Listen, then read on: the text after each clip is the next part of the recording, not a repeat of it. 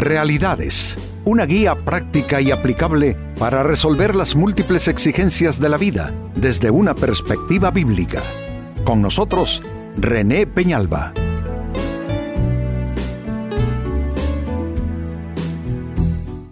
Amigos de Realidades, sean todos bienvenidos. Para esta fecha nuestro tema, la persona inestable. Nos creemos más firmes, más seguros, más constantes, más estables de lo que somos en verdad. Y de alguna forma mm, tratamos de esconder, de evadir, consciente o inconscientemente, esta condición en nuestras vidas, la inestabilidad. Creo que todos luchamos con esto eh, por firme que sea nuestra eh, constitución de personalidad creo que todos luchamos en alguna esfera de la vida con la ah, inestabilidad. Ah, pero aparte de esta afirmación que es, eh, eh, global, nos abarca a todos, también están aquellas personas cuya inestabilidad ya está en otro, en otro nivel, la preocupación debe ser mayor porque ya no es la, inestabilidad típica del ser humano frente a circunstancias cambiantes, frente a la incertidumbre de la vida, sino que son personas que de alguna manera ya tienen alguna clase de, situación disfuncional por causa de la inestabilidad. Pero eh, eh, cualquiera que sea el caso, ah, lo cierto es que todos eh, luchamos en algún eh, grado de intensidad con esto. Así es que este es nuestro tema, la persona inestable. La carta de Santiago en la Biblia nos dice en el capítulo 1 y verso 8, siendo hombre de doble ánimo, noten cómo comienza a describirse la persona inestable. En inglés el término es double-minded. Eh, entonces es una persona que tiene una situación cambiante mental, anímica, emocional, eh, una persona en términos eh, simples de doble ánimo.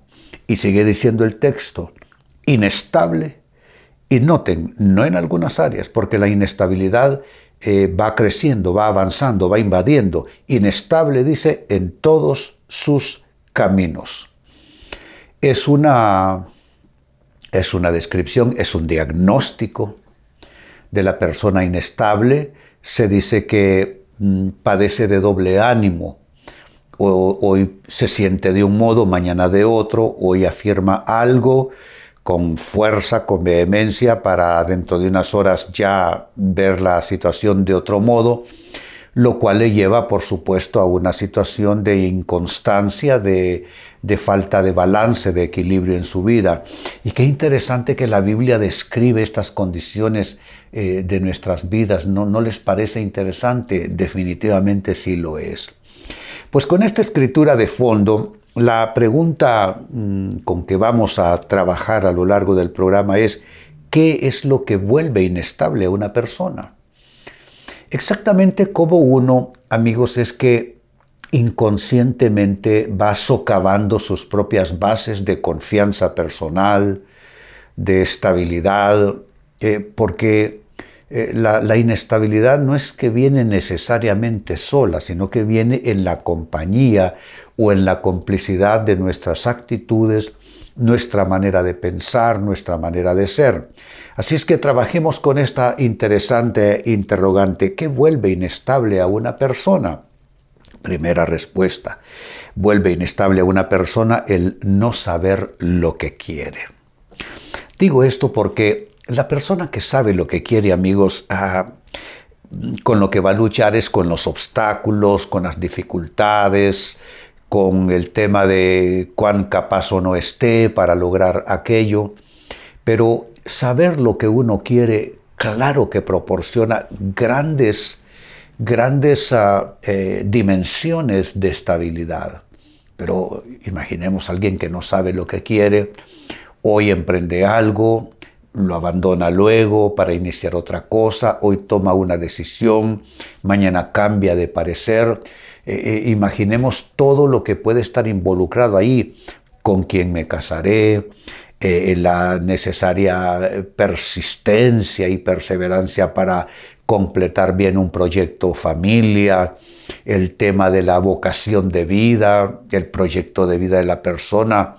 No, la persona que no sabe lo que quiere va a ir tomando decisiones a favor y en contra a lo largo de la vida, pero el problema con eso, amigos, es que quizá cuando se es muy joven, uno puede darse el lujo de hacer mal gasto de vida, comienzo aquí, no sigo, comienzo allá, luego lo abandono para ir tras otra idea, otro proyecto, pero a medida que la vida pasa nos vamos dando cuenta que es mal gasto de vida y que el tiempo que se va no retorna. Y a eso hay que sumarle lo que dice la Biblia, que cada, cada mm, cada cosa que nos vamos formulando, las cosas que se quieren debajo del cielo, dice la palabra, tienen su hora y tienen su momento oportuno.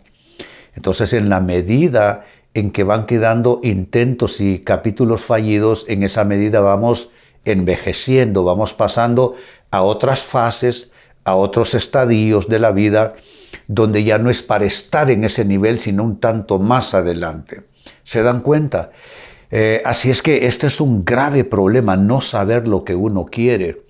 Eh, ¿cómo, ¿cómo, sabemos lo que queremos? ¿Cómo lo definimos? Bueno, eso va en, eh, en, relación a intereses de, vida, eso va en relación a talentos, capacidades que, se, que, tiene la persona, eso también va en relación a, mm, ¿qué puedo decir yo? A eh, sueños que la persona se va formulando. O sea que concurren varias influencias, varios factores para que la persona diga, bueno, yo quiero hacer esto con mi vida. Y no solo en términos de vocación, sino en términos de, qué clase de familia quiero tener, cómo quiero yo llegar a la, a la adultez, ya siendo un adulto mayor, etcétera, etcétera. Entonces se eh, vuelve inestable a una persona el no saber lo que quiere. Esa es la primera respuesta. Segunda respuesta, ¿qué vuelve inestable a una persona? Vivir para complacer a los demás. Eso, amigos, es grave. Vivir para complacer a los demás. Eh, eh, Pablo dice en la Biblia que, que uno contribuya a la edificación de los demás. Hasta ahí estamos bien. Significa que yo hago contribuciones para el bienestar ajeno y eso es parte de, de las reglas del juego, llamémoslo así, de la dinámica de la vida y las relaciones. Pero esa es una cosa. Otra es vivir esclavizado a la voluntad ajena, a los deseos ajenos, a la agenda de otras personas y hasta a los caprichos de otros. No podemos nosotros, amigos, esclavizarnos a la voluntad ajena. Entonces es un grave error vivir para agradar a los demás. Ah, eso de todas maneras es imposible, eh, lo aclaro de una vez. Nunca, por más que nos esforcemos, vamos a quedar bien absolutamente con todo el mundo. Eh, ah, entonces, aparte de que es imposible, tampoco es sensato. Eh, algo en lo cual vamos nosotros a tener que aprender, amigos, a pagar el precio es que hay gente con la que vamos a quedar mal. Hay gente que no le va a gustar nuestra manera de ser, nuestra manera de pensar, nuestro estilo de vida. Hay gente a la que le vamos a caer mal gratis, sin que medie necesariamente una ofensa de parte nuestra, un desaire de parte nuestra, gratis, no les vamos a caer bien. Y, y esas ni merece explicación, simplemente esto es así y punto. Por consiguiente, eh, vivir para agradar a los demás no es algo en ninguna manera prudente, sensato, y tenemos que aceptar que, si bien es cierto, hemos de contribuir para que todo el mundo esté conforme contento y feliz, no es eso lo que debe dominar nuestra agenda de vida, sino cumplir nuestro llamado, nuestra visión de vida, nuestra vocación, y no significa hacerlo egoístamente no significa hacerlo de una manera que los demás salgan sobrando, no porque aún eh, eh, el alcanzar y obtener nuestras metas, eh, sueños e ideales también involucra a otras personas que van a ser parte de ese proceso, de esa dinámica, y por consiguiente tenemos que tomarlo suficientemente en cuenta. Pero lo que estoy aquí más bien tratando de dejar en claro es que vivir para complacer a los demás es un error de enormes y de graves proporciones y lo que va a suceder, entre otras consecuencias, es que la persona que vaya por esa ruta va a terminar siendo alguien inestable inestable porque no se va a dar abasto, no va a poder eh, cumplir con las expectativas de todo el mundo, simplemente va a ser una especie de títere eh, eh, en la voluntad ajena. Tercera respuesta, la pregunta sigue siendo la misma, ¿qué es lo que vuelve inestable a una persona? Pues bien, también le vuelve inestable a una persona el prestar demasiada atención a dudas y temores. Dudas todos las tenemos. Temores, todos luchamos con temores. Los temores están en relación a la duración de la vida, eh, cuánto voy a estar yo en esta tierra, con los temas de salud, asuntos de finanzas, cuestiones de familia, eh, proyecto de vida, proyecto de familia, y luchamos con temores. Eh, es imposible deshacerse de todos los temores de una vez y para siempre.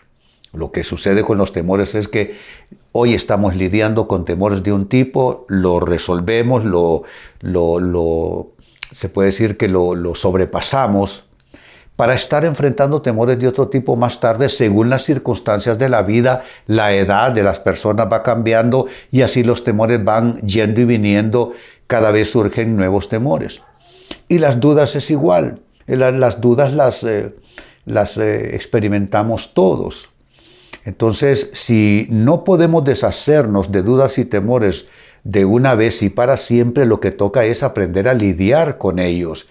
Y eso implica no prestarles demasiada atención. Digo no prestarles demasiada atención porque no los podemos erradicar totalmente, pero sí que no nos controlen. Mire, control es un vocablo importante hablando en este contexto.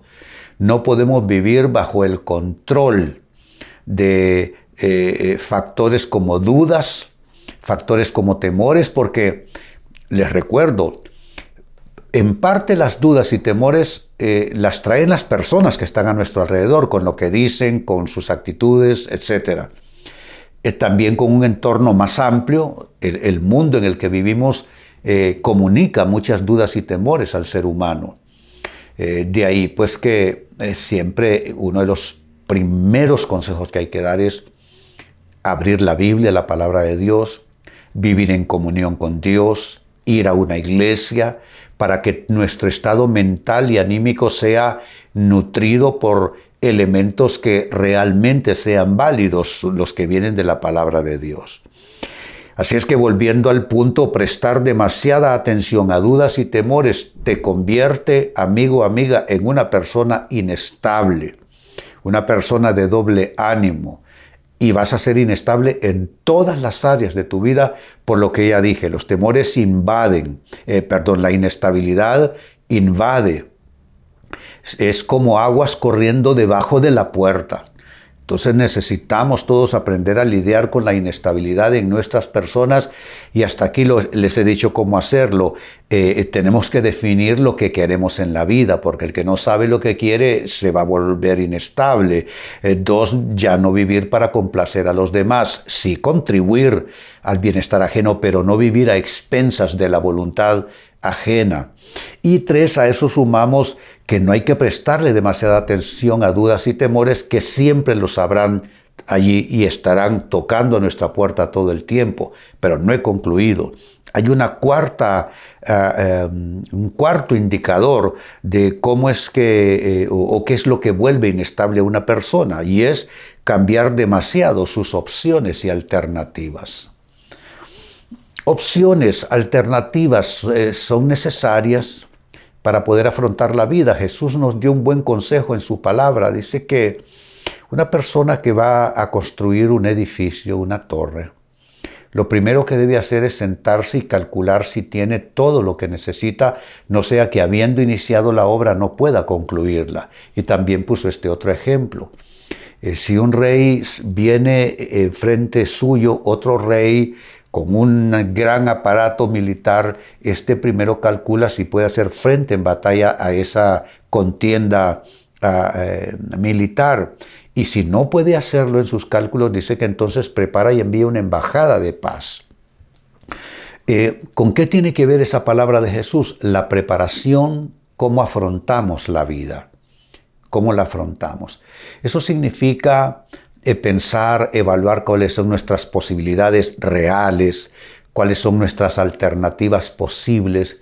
Y, bueno, en base de eso vamos eh, pues entrándole ¿no? a, a los desafíos de la vida. Pero una persona que va cambiando demasiado posibilidades y alternativas solo está fluctuando. Esta persona solo está haciéndose fantasías en su mente y hoy va a hacerlo de un modo, mañana lo va a hacer de otro, si leyó de otra manera, va a tomar esa manera, si le aconsejan o escucha por aquí, por allá. No podemos, déjenme decirle, no podemos cambiar demasiado nuestras opciones y alternativas. Mm, por ejemplo, en mi actividad, que es una actividad eclesiástica, eh, tengo más de 45 años usando los mismos sistemas, métodos, eh, enfoques de ministerio eclesiástico eh, y no me he permitido, salvo por supuesto aquello que te viene a renovar y que viene a refrescar lo que estás haciendo, porque eso sí es válido, pero salvo esa aclaración, eh, uno no puede andar cada seis meses, cada año y medio cambiando opciones y cambiando alternativas, como he visto que muchos pastores lo hacen, y al final terminan que un poquito de aquí, un poquito allá, y así se les pasaron los años y prácticamente no avanzaron en su proyecto de ministerio. Pues bien, vuelvo a Santiago capítulo 1 y verso 8, describir a la persona inestable, siendo hombre de doble ánimo, inestable en todos sus caminos. Esto ya nos dio una base escritural para trabajar con la pregunta ¿qué es lo que vuelve inestable una persona? Y hemos ofrecido este diagnóstico. Uno, el no saber lo que quiere. Dos, el vivir para complacer a los demás, estar a expensas de la voluntad ajena. Tres, el prestar demasiada atención a dudas y temores. Y cuatro, el cambiar demasiado sus opciones y alternativas. Amigos, con esto cierro el tema, de igual manera me despido y les recuerdo que nuestro enfoque de hoy ha sido titulado La persona inestable. Hemos presentado Realidades con René Peñalba. Puede escuchar y descargar este u otro programa en renépenalba.net